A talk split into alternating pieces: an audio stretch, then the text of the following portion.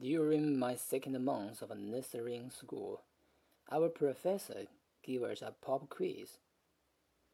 I was a careful student and had breezed through the questions until I read the last one. What is the first name of a woman who cleans school? Truly, this was some kind of a joke.